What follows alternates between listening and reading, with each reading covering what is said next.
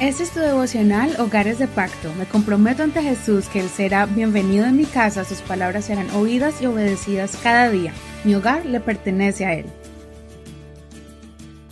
Enero 12. ¿Qué clase de frutos produces? Mateo 12 del 33 al 37.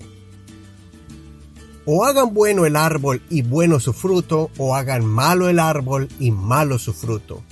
Porque el árbol es conocido por su fruto. Generación de víboras. ¿Cómo podrán ustedes, siendo malos, hablar cosas buenas? Porque de la abundancia del corazón habla la boca.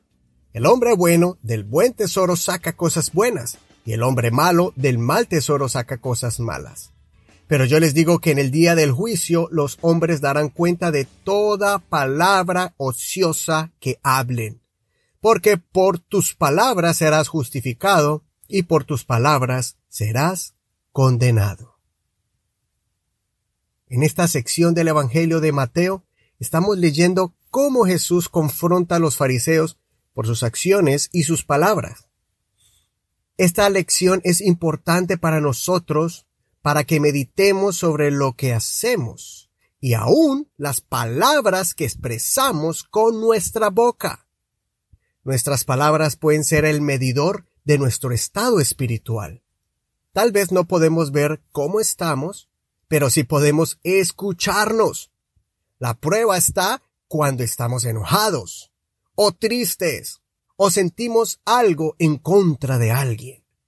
Allí es donde podemos evaluar si salen palabras ofensivas, o peor, palabras para destruir, mintiendo o tergiversando una versión de lo sucedido para poner en mal esa persona. En pocas palabras, chismeando por causa o por culpa de los celos o la envidia. Aún se ve mucho esto en nuestras congregaciones contra algún hermano en particular. En el libro de Proverbios capítulo 15 verso 18 dice, hay hombres cuyas palabras son como golpes de espada, mas la lengua de los sabios es medicina. Hay personas que dan estocadas con sus palabras y atraviesan el corazón, dejando una herida mortal en el espíritu de esa persona. Así que utilicemos sabiamente nuestras palabras para sanar, para nutrir, para fortalecer. El apóstol Santiago nos enseña que de una fuente de agua dulce no sale agua salada. O somos hijos de Dios y hablamos vida o somos instrumentos del enemigo para destrucción de amistades, para robar la paz en tu familia, para robar la confianza. El apóstol Pablo le escribió a Timoteo de que Dios no nos ha dado espíritu de cobardía, sino de poder, de amor y dominio propio. Dominio propio no solo para no caer en tentaciones, pero también para refrenar nuestra lengua y decir palabras que después tenemos que dar cuentas delante de Dios, aquí en la tierra o cuando estemos en su presencia.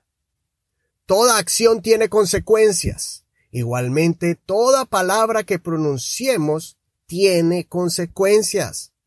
Hay poder en tus palabras. Reflexionemos hoy y consideremos cómo nos estamos dirigiendo hacia nuestros hijos, hacia nuestra pareja. No dejemos cuentas pendientes cuando decimos algo ofensivo y nos olvidamos de pedir perdón. No hay nada más sanador que una palabra humilde reconociendo el error. No se imagina qué tan confortador y hermoso es como el escuchar un perdóname sincero. A veces utilizamos más palabras para reprender y corregir que las palabras para animar y para reconocer lo bueno que alguien esté haciendo. Por favor, ni en chiste usemos palabras ofensivas. Tú puedes decir que estabas bromeando, pero la otra persona tal vez lo tomó en serio. Hagamos una oración especial para que el Señor nos dé la templanza, el dominio propio para controlar nuestra mente y nuestros sentimientos y así guardar nuestro corazón para que no broten palabras tóxicas y venenosas, más bien palabras que traigan fruto de crecimiento, de armonía, de reconciliación, de sabiduría y de fortaleza. Que Dios te bendiga hoy con palabras de vida que salgan de tu boca.